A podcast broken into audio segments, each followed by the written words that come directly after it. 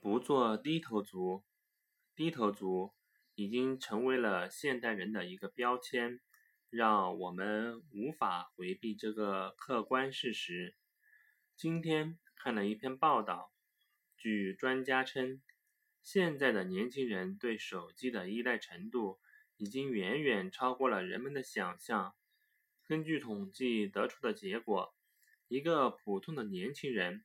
一天翻看手机的次数已经超过了两千次，难怪会有专家说，手机已经成为了一种新型的隐性毒品，让人沉迷其中无法自拔，而且危害还十分巨大。因为像海洛因和鸦片一类的毒品，它们被官方明令禁止，一般正常的人都不会去触碰它们。香烟，即使不是毒品。但也不允许未成年人吸食，并且许多国家和地区对烟草类商品加以重税，让吸食者不得不考虑成本问题。而手机则不一样，基本上所有的人都可以接触它们，没有什么严禁的。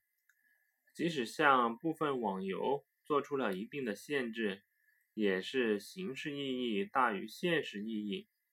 因为绕过这些限制进行游戏的方法实在是太多了。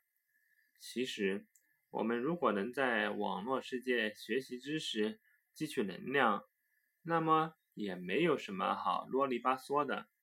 可是现在许多 APP 除了供人消磨时间外，真的没有太多积极的社会意义。专家又指出，现在许多手机软件的开发厂家。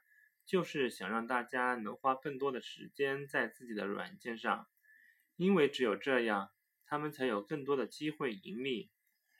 不做低头族，享受积极健康的人生，让我们把更多的时间花在有意义的事情上吧。